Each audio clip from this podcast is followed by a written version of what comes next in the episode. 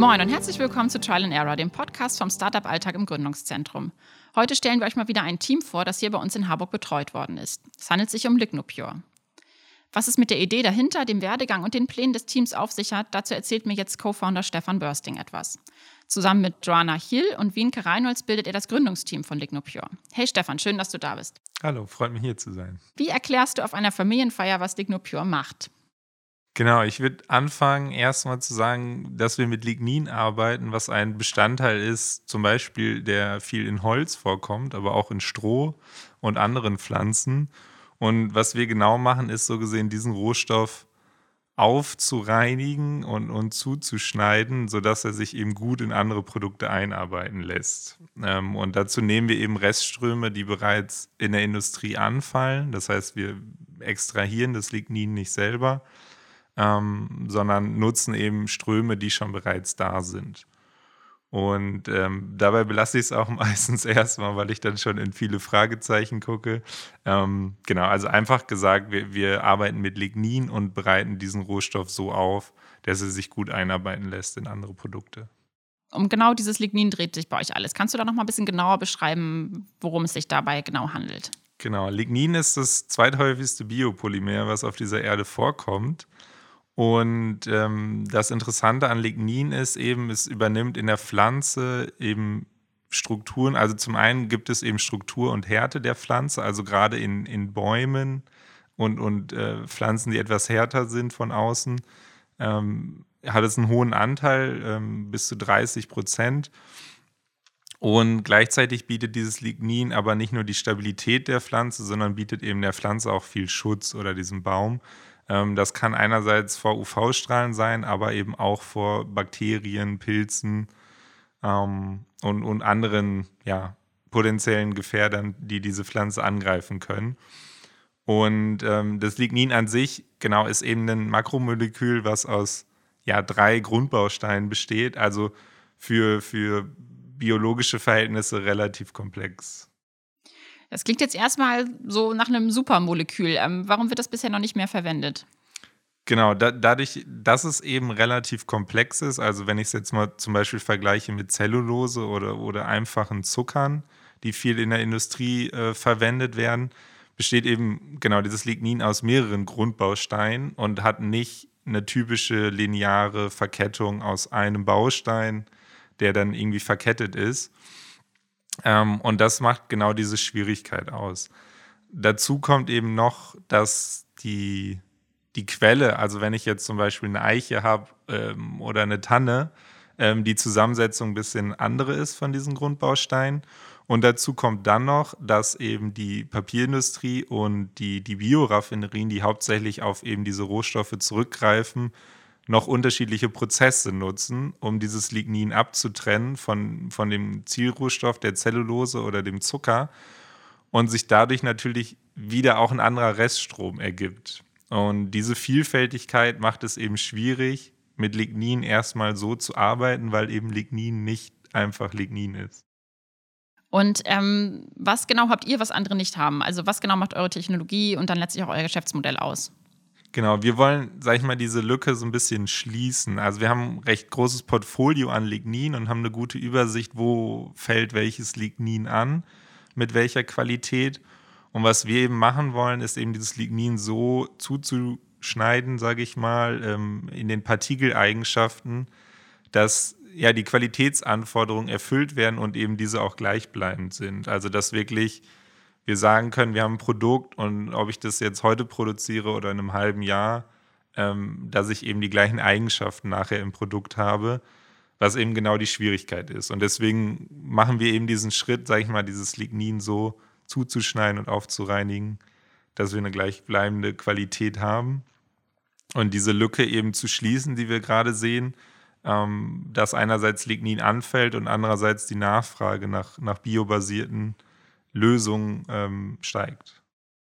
Und ähm, welche Anwendungsbereiche schweben euch da so vor? Genau, der Fokus liegt gerade ganz klar auf der Kosmetik. Das hat damit zu tun, dass gerade im Bereich der Materialwissenschaften auch schon ein bisschen mehr mit Lignin gemacht wird. Ähm, und ähm, auch schon relativ viel, äh, ja, sehr viel geforscht wird. Und wir haben eben gesehen, okay, so dieser Life Science-Bereich, äh, gerade die Kosmetik ist davon sehr unberührt bisher. Ähm, da liegt unser Fokus drauf, eben Lignin mit der Funktionalität, die es eben auch in der Pflanze erfüllt, in die Kosmetik zu bringen. Ähm, wir sehen halt auch den Trend ganz klar, dass Leute mehr fokussiert sind, auch wirklich natürliche Rohstoffe in der Kosmetik zu haben. Und äh, von der anderen Seite kommt natürlich die Industrie, die nicht nur ja einfach, ich meine, klar, ich kann einfach Pflanzenextrakte da reinpacken, aber ich will natürlich auch eine Funktion im Produkt haben. Ähm, und äh, eben diese Funktion wollen wir eben erfüllen, gerade mit dem Fokus auf den UV-Schutz äh, zu Anfang. Und ähm, ich sehe jetzt gerade, du hast ja ein bisschen was mitgebracht, Lignine. Also da steht zumindest so eine Dose mit so braunem Pulver. Ähm, wie, also würde ich mir jetzt erstmal so vorstellen, wenn man das jetzt in eine Creme reinmacht oder so, dass die dann braun wird? Ähm, oder wie funktioniert das dann? Genau, durchaus, dass das so ein leichter Beige-Ton, Braunton sich einstellt. Hängt natürlich davon ab, wie viel ich da reinmische. Ähm, genau, da, da, stehen wir auch inzwischen ganz klar zu. Also wir haben oft ähm, auch Anfragen im Materialbereich bekommen. Ähm, ja, wie ist denn das mit der Farbe? Ist das dann braun nachher? Kriege ich das auch lila oder pink oder in irgendeiner anderen Farbe hin? Ähm, und da sagen wir ganz klar, wenn wir das Lignin so verwenden, gibt es eine dunklere Färbung hin zu braun ähm, bis zu dunkelbraun oder auch schwarz durchaus. Ähm, jetzt in der Kosmetik nicht, aber ähm, im Materialbereich. Und ähm, dazu stehen wir und ich finde aber auch, dass es diesen natürlichen Look dann auch ausmacht und dass wir da hingehen müssen zu sagen, wenn ich natürliche Rohstoffe haben will im Produkt, dann muss ich auch hinnehmen, dass es natürlich aussieht.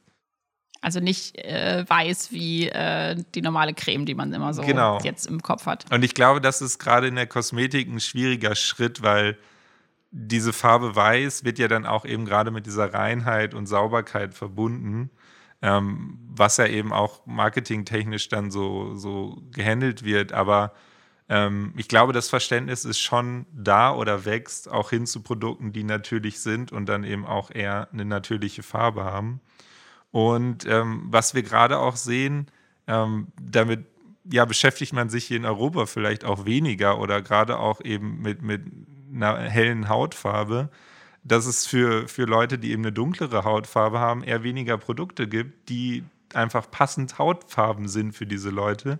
Weil für uns ist ganz klar, eine helle und eine weiße Hautfarbe ist Hautfarbe. Ähm, aber das trifft natürlich nur einen geringen Teil der Bevölkerung. Und dadurch haben wir eben auch eine Möglichkeit, ein natürliches ja, Farbpigment, sage ich mal, einzubringen und dann eben auch UV-Schutz ähm, und antioxidative Kapazitäten in Produkte einzubringen und die zu individualisieren auf verschiedene Hauttöne.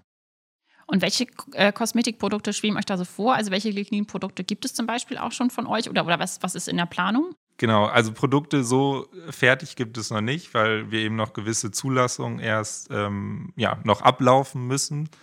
Ähm, und genau die erste Produktidee oder der erste Einstieg wäre wirklich, diesen UV-Schutzfaktor zu nutzen, ähm, den Lignin eben hat, und diesen auch eben dann in das Produkt zu bringen. Und da ist natürlich ganz klassisch, äh, klassisch die Sonnencreme natürlich erstmal da.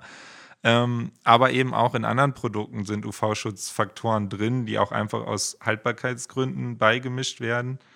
Und da wollen wir eben gucken, ähm, ja, diese, sage ich mal, möglichst zu ersetzen, weil die entweder wirklich einen chemischen Hintergrund haben oder eben auch viel einen mineralischen Hintergrund haben, die auch durchaus in der Kritik stehen und, und noch, noch begutachtet werden von der EU. Und da sehen wir eben Potenzial und, und auch von der, von der Kosmetikindustrie die Nachfrage, dieses zu ersetzen. Und wer sind eure Kunden dann? Das kann ganz unterschiedlich sein. Also es kann wirklich von, von Großunternehmen sein bis hin zu Startups, ähm, die in dem Bereich Kosmetik natürlich ähm, tätig sind und da eben nach biobasierten ähm, Lösungen oder Alternativen suchen. Und ähm, da haben wir jetzt noch nicht so viel drüber gesprochen, aber auch wenn wir in den Bereich Materialwissenschaften gehen, wo wir durchaus auch Service-Produktentwicklung ähm, anbieten, ähm, dass da eben die Nachfragen durch, durchaus einerseits von den Bioraffinerien kommen, die sagen, hey, wir haben hier einen Reststrom, könnt ihr damit was machen? Ähm, und andererseits, auf der anderen Seite zum Beispiel die, die verarbeitenden Gewerbe stehen, die jetzt zum Beispiel eine Thermoplaste, also Plastik äh, einfach gesprochen, herstellen oder auch elastische Materialien und sagen, ähm, kann man da mit Lignin was machen? Ähm, also durchaus von beiden Seiten und das ist eben auch genau die Lücke, sage ich mal, ähm, in die wir uns rein positionieren wollen. Also so eine Art Wissenstransfer auch für, für Nicht-Kosmetikunternehmen. Genau, ähm, wo wir ganz klar sagen, wir, wir helfen das mitzuentwickeln, ein, ein Produkt oder einen Prototyp und dann die klare Produktion bleibt dann eben bei den Unternehmen, weil wir auch die Maßstäbe ähm, ja jetzt am Anfang gerade gar nicht erfüllen können. Und natürlich kommt dazu, wenn ich jetzt äh, Idee 1 habe, Idee 2, die einen ganz unterschiedlichen Materialhintergrund haben, sich für alles Maschinen zu kaufen und testen, ist halt für ein, für ein kleines Unternehmen oder für ein Startup nicht möglich. Mhm. Und ähm, deine Mitgründerin äh, Joanna hat in einem Statement von Zitat unserem Traum einer grüneren Wirtschaft ähm, Zitat Ende gesprochen.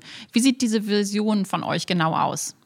Genau, also ganz klar von Anfang an der Hintergrund war, warum wir mit Lignin arbeiten wollen, ist zu sagen, wir wollen weg von erdölbasierten Rohstoffen, von erdölbasierten Chemikalien ähm, und hin zu biobasierten Rohstoffen. Und wir haben eben gesehen, Lignin ist gerade einer dieser Rohstoffe, der eh schon da ist und anfällt und in der Industrie schon produziert wird, ähm, aber eigentlich nicht genutzt wird oder, oder sehr wenig genutzt wird.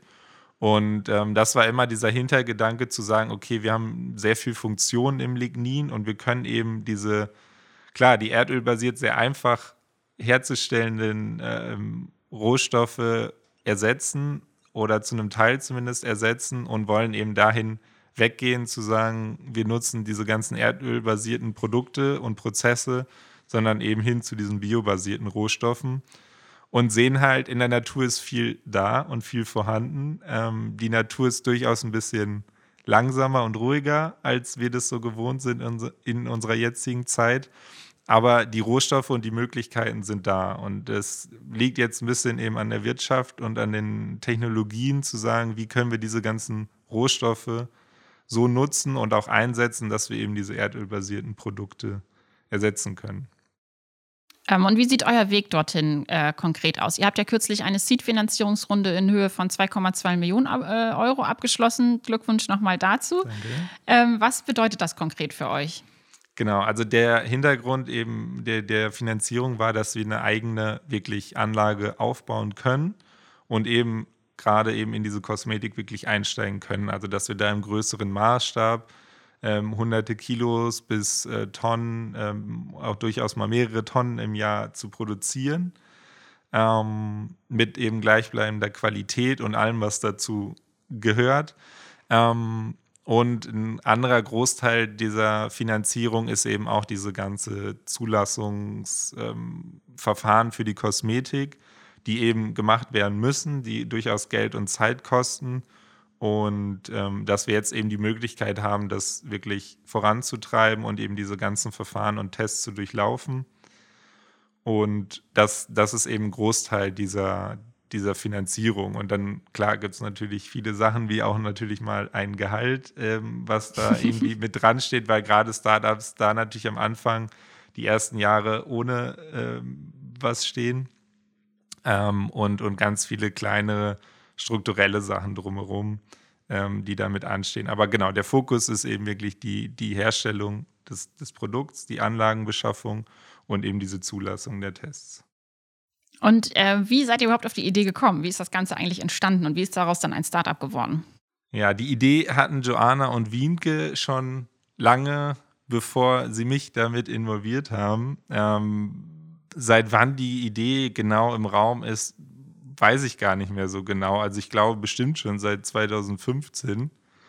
Ähm, genau, der Hintergrund ist, der Joanna und Wienke haben eben äh, promoviert an der Technischen Uni Hamburg und haben sich da eben auch kennengelernt und eben zusammen mit Lignin gearbeitet. Äh, Wienke eher auf der Seite, ähm, wie kann ich jetzt Lignin aus, aus zum Beispiel Stroh extrahieren ähm, und Joanna mehr in die Seite, wie kriege ich Lignin in ein Produkt rein. Ähm, genau, und äh, über die Zeit hat sich eben diese Idee gebildet und wurde immer ja, fokussierter und immer genauer auch in eine Business-Richtung. Genau, und also wann genau es entstanden ist, müsste ich die beiden nochmal fragen. Ähm, aber es war bestimmt schon so 2015. Mhm. Und wie ist daraus dann, äh, sagst jetzt gerade, ne, TU, ähm, also Technische Universität Hamburg, welche Rolle hat da die Uni gespielt und, und wie ist dann daraus ein Startup geworden? Ja, also ganz klar, ja, ähm, die, die, die Aus, der Ausbildungshintergrund natürlich erstmal. Ich selbst habe auch an der ähm, TU studiert. Ähm, und dann war es viel, dass wir eben, dass uns die TU da auf der einen Seite unterstützt hat, indem wir natürlich die, das Labor nutzen konnten ähm, und auch immer noch nutzen, ähm, zwar jetzt unter anderen Bedingungen, ähm, aber eben genau, dass, dass wir da Labore und, und Geräte zur Verfügung haben, die man so als Startup auch, ja, also es ist halt schwer zugänglich, vor allem für, für so einen geringen Preis, sage ich mal. Ähm, und auf der anderen Seite natürlich auch die Unterstützung. Also, dass gerade die Professorin, äh, Professor Sminova und, und Carsten Zetzel uns da immer unterstützt haben. Einerseits mental, aber eben auch äh, wissentlich und mit, mit ihrem Wissen und, und dem wissenschaftlichen Gedanken dahinter. Mhm. Und wie habt ihr als Team zusammengefunden? Wie ist dann letztlich äh, aus euch ein, ein Gründungsteam, ein Startup geworden? Genau, also Joanna und Wienke, ähm, hatte ich ja schon gesagt, die kennen sich eben durch ihre Promotion. Äh, und bei mir war es so, dass ich irgendwann mal im Studium ein ähm, bisschen mit dem Hintergedanken, auch was, was ich später machen will, mal in die Institute gerannt bin und gefragt, ob mal irgendwo ein Hiwi gebraucht wird. ähm, und da auch schon gezielter in diesem Bereich Bioraffinerie ähm, mich umgeguckt habe und bin da eben auf Wienke gestoßen. Und Wienke meint auch, ja klar, ich brauche gerade jemanden ähm, und kann da ähm, Hilfe gebrauchen. Ähm, habe eben dann schon auch lange bevor ich von dieser Lignopure-Idee überhaupt wusste, eben mit Wienke zusammen äh, in der Bioraffinerie äh, als Hiwi gearbeitet. Ähm, bin dann immer mal wieder, war ich mal ein halbes Jahr weg und dann war ich wieder da und ein halbes Jahr weg. Ähm, aber bin dann doch immer wieder zwischendurch mal da gewesen und habe was gemacht. Und ähm, dann eben, als es bei mir zum Ende hinzuging und ich wirklich auch eine Masterarbeit gesucht habe, ähm, bin ich auch wieder zu Wienke gegangen und habe mal gefragt, ähm, ähm, ob sie gerade zufällig noch ein Thema hat und was Interessantes. Und da hat sie dann eben auch in dem Gespräch direkt Joanna dazu geholt und die haben mich wirklich, das weiß ich noch, irgendwie bombardiert mit Informationen die ich in dem Moment überhaupt nicht verarbeiten konnte und auch irgendwie überhaupt nicht wusste, worauf das hinausläuft, weil ich wirklich einfach nur eine Masterarbeit gesucht habe.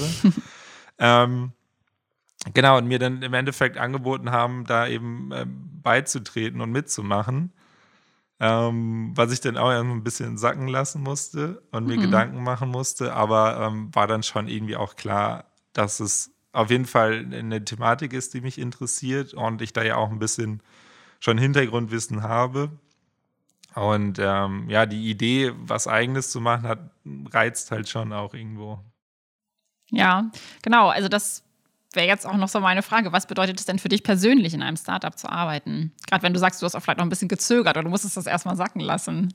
Ähm, ja, also klar, das, das, was den Anreiz immer ausmacht, ist so ein bisschen dieses eigene Machen. Also man, man kann sich selbst ein bisschen verwirklichen, man kann selbst gucken, okay, was interessiert mich, was, was will ich wirklich mehr ausleben und mehr machen. Ähm, und ähm, ja, aber dementsprechend steht auch gegenüber so ein bisschen diese ganze Verantwortung, die man am Anfang hat und dieses, dass man sich mit sehr vielen Themen beschäftigen muss, ähm, von denen man vielleicht gar nicht so viel Ahnung hat. Und das ist dann aber auf der anderen Seite wieder sehr interessant, weil man in sehr kurzer Zeit doch sehr viel Wissen anhäuft.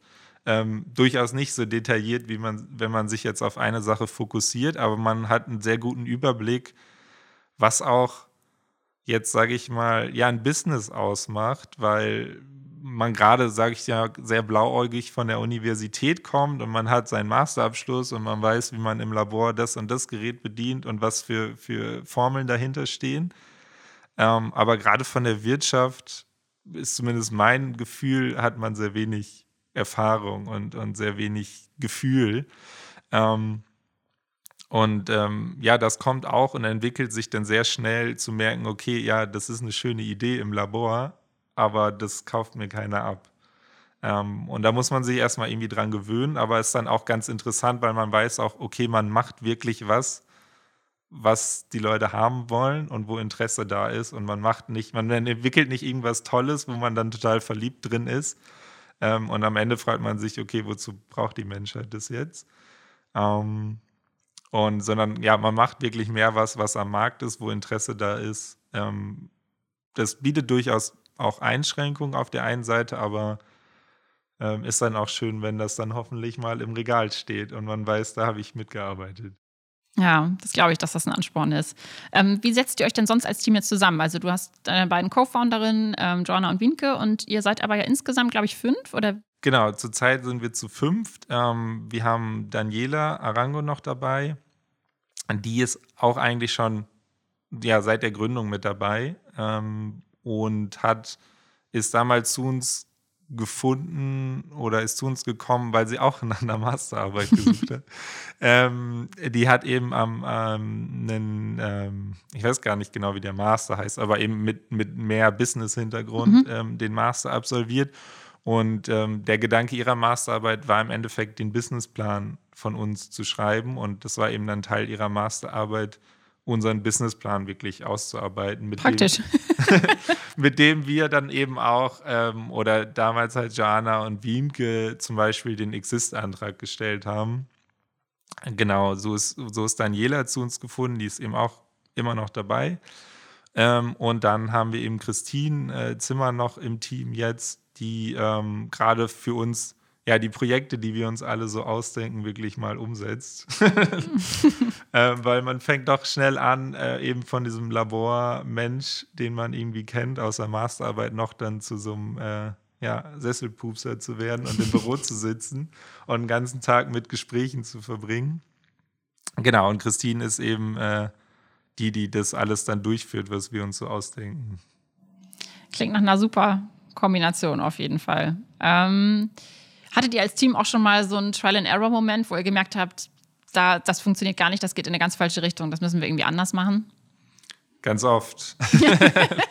ähm, ich glaube, jeder, der mal im Labor gearbeitet hat oder der eine wissenschaftliche Arbeit gemacht hat, kann mir da schnell zustimmen, dass das die ganze Masterarbeit im Endeffekt so ein Trial and Error ist. Ähm, also, dass man dann natürlich, sobald man irgendwie im Labor was Neues ausprobiert, wo man noch keine Erfahrung mit hat, ähm, passiert es natürlich schnell, dass man mal guckt, okay, das funktioniert, das funktioniert nicht. Ähm, den Vorteil, den ich jetzt sehe, sage ich mal, als Startup, ist, man ist nicht so fokussiert, jetzt wirklich ähm, ja, eine wissenschaftliche Erkenntnis daraus zu ziehen. Das ist natürlich gut, wenn man die hat und weiß. Aber es ist so ein bisschen auch so, okay, was, was ist jetzt gefragt vom Kunden, was, was muss ich jetzt liefern? Und dann gucke ich, dass ich da hinkomme ähm, und versucht es nicht auf einer wissenschaftlichen Basis im Detail auszuarbeiten. Das braucht auch viel zu viel Zeit. Ähm, genau, und da muss man erstmal irgendwo anfangen und das, das ist dann immer so ein Trial and Error, ähm, ja, wir war, sage ich mal. Ähm, aber auch, ähm, ich glaube, das, das Größte, was wir hatten, war so ein bisschen die Business-Idee ähm, weil die ging hin und her. Also der Grundgedanke war, okay, wir gehen in die Life Science, wir gehen in die Kosmetik. Dann hat sich das so ein bisschen durch die Wettbewerbe ähm, und die Nachfragen, die wir auch von Unternehmen hatten, so ein bisschen in die Richtung entwickelt, okay, wir haben viel Nachfragen im Bereich Materialentwicklung, Plastik, Verpackungsmaterial. Und dann hat sich das halt einfach so dahin bewegt, weil die Nachfrage irgendwie da war. Ähm, und dann haben wir aber immer mehr gemerkt, ja, die Nachfrage ist da und das Interesse, aber so richtig wirtschaftlich ist es für uns nicht.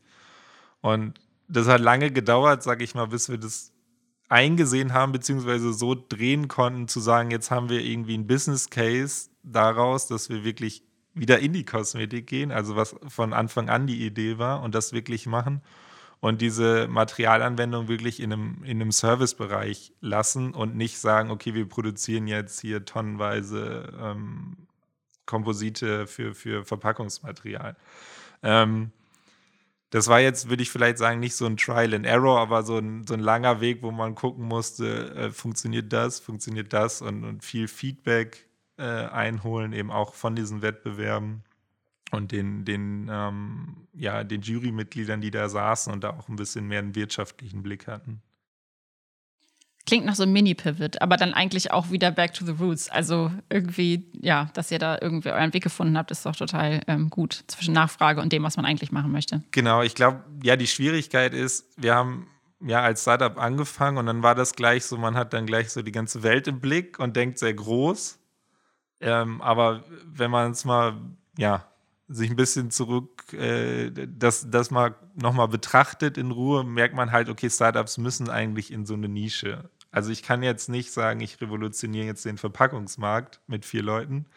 Also kann man natürlich sagen, aber es ist schon ein hochgestochenes Ziel. Ähm, und das war, dass man erstmal eine Nische hat. Und wie gut man da reinkommt und wie schnell man sich dann entwickelt, kann man sehen. Ähm, aber gerade auch erstmal diese ganzen Grundstrukturen aufzubauen, das dauert durchaus auch ein bisschen Zeit, ja. Ja. Und was würdest du anderen Gründern und Gründerinnen dann mit auf den Weg geben? Durchaus ähm, ja, dass man offen ist für Fehler, also dass man ähm, und, und auch Dinge schnell nochmal überdenkt und sich, sich bewegt. Du hast es ja gerade schon gesagt, so ein Pivot macht. Ähm, also, dass man nicht zu steif an irgendwas festhängt, weil man das jetzt irgendwie mitentwickelt hat und irgendwie das ein Produkt ist, was man total liebt. Ähm, sondern da auch ein bisschen offen zu sein und wirklich zu hören, okay, wo kommt das Feedback her? ähm, und, und wie nehme ich das auf. Ähm, das heißt halt nicht, dass man sofort nach einer Woche denken soll, okay, meine Business-Idee funktioniert nicht und aufgeben soll. Ähm, da muss man schon fest dran halten. Aber man muss auf jeden Fall flexibel bleiben und sagen, okay, ich kann mich bewegen, ich kann mich ein bisschen mehr in die Richtung und in die Richtung bewegen. Und ähm, was uns auf jeden Fall gerade am Anfang geholfen hat, waren eben diese Wettbewerbe. Man hat da durchaus ziemlich Angst vor, sich dahinzustellen, gerade wenn man wirklich nur eine Idee vielleicht hat und noch gar keine Technologie oder ähm, irgendwas dahinter. Aber einfach mal dahin gehen, sich bewerben, äh, mitmachen, vielleicht auch gewinnen. Und ähm, das Wichtigste ist da einfach eben das Netzwerk so ein bisschen aufzubauen. Also, dass man da Leute hat, mit denen man nochmal sprechen kann, äh, wo man Kontakte bekommt und eben auch eben dieses Feedback einholen. Zum einen technologisch gesehen, also auf der technologischen Seite und zum anderen auf der wirtschaftlichen Seite. Ähm, und da gerade, ähm, ich kenne natürlich viele Gründer auch aus einem technischen Bereich, die eben einen technischen Hintergrund haben und, und keinen wirtschaftlichen. Ähm, und da muss man sich entweder jemanden holen dazu, der, der sich damit auskennt, oder sonst wirklich diesem Feedback offen sein und, und Leute, die einen da vielleicht beraten. Ähm, und sowas kriegt man eben gut, wenn man an diesen Wettbewerben teilnimmt und da wirklich offen ist und auch wirklich sich trauen zu fragen. Ich meine, selbst wenn ich mich bewerbe und ich werde zurückgewiesen schon bei der Bewerbung zu fragen, okay, ähm, was ist so der Hintergrund, wo, können, so, wo, wo sind Verbesserungen? Ähm, und, und tendenziell aus meinen Erfahrungen sind die Leute auch sehr offen und helfen gerne. Und deshalb da immer nachfragen, sich trauen und mal gucken, ähm, wo, wo man dann weitermachen kann und wo man es verbessern kann. Mhm. Und ähm, wie ist dann eigentlich eure Situation gerade so? Also wie geht es euch so jetzt in der Corona-Pandemie? Durchaus, glaube ich, gut. Also wenn ich mich mit anderen äh, Leuten vergleiche. Wir hatten auch gerade zu Anfang Schwierigkeiten, weil natürlich manche Entwicklungsaufträge abgesprungen sind oder komplett ins Leere gelaufen sind ähm, weil natürlich gerade für Entwicklung und Neuentwicklung in diesen Zeiten dann eher wenig Platz ist und wenig Geld vor allem da ist.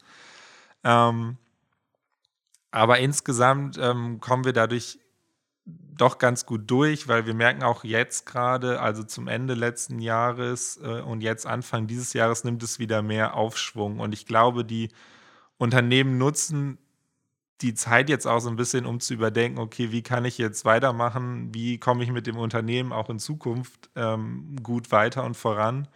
Und deshalb ist dieser, dieser Wandel zu sagen, ich gehe mehr in die Richtung nachwachsende Rohstoffe, Biorohstoffe, ähm, glaube ich, stärker ausgeprägt. Und wir sehen wieder mehr so einen Aufschwung von, okay, ich suche Alternativen. Ähm, und deshalb kommen wir damit eigentlich ganz gut weg. Und ähm, genau, auch in der Kosmetik ist, ist es natürlich ein, Faktor, der sehr breit ist, also wo Leute sehr viel Wert auf Natürlichkeit, ähm, auf, auf gute Wirtschaft und, und gute Rohstoffe legen. Und ähm, das nimmt natürlich gerade auch zu. Und äh, zum Schlu Abschluss die Klassikerfrage: Wo steht Lignopure in fünf Jahren? Ja, ich äh, habe schon überlegt, wie viel, wie viel äh, Mitarbeiter kann man bei so einer Frage angeben. Ähm, ich glaube, so 15 bis 25 ist, glaube ich, ganz real. Ähm, ähm, und natürlich, ja, die ersten Produkte im Markt, also wo ich drauf zeigen kann und sage, da ist Lignin von uns drin. Ähm, das wäre schon ganz schön. Und auf jeden Fall, genau, auf jeden Fall zu wachsen und wirklich zu sagen, wir haben erste Produkte ähm, und dass wir da gut äh, mit wegkommen. Und natürlich, wenn es super läuft, bin ich auch für 50 und 70 Mitarbeiter zu haben. Aber ich glaube, das ist schon etwas, etwas hochgestochen und, und Marktführer für Lignin-Produkte. Das klingt auf jeden Fall vielversprechend. Ähm, ich wünsche dir und dem gesamten Team äh, auf jeden Fall nur das Beste und bin gespannt, wie es bei euch so weitergeht. Ähm, vielen Dank, dass du uns an eurer Geschichte hast teilnehmen lassen. Und äh, natürlich auch danke an euch da draußen fürs Zuhören. Folgt uns gern bei Spotify, Apple oder Google, dann verpasst ihr keine Folge. Bis zum nächsten Mal. Wir hören uns.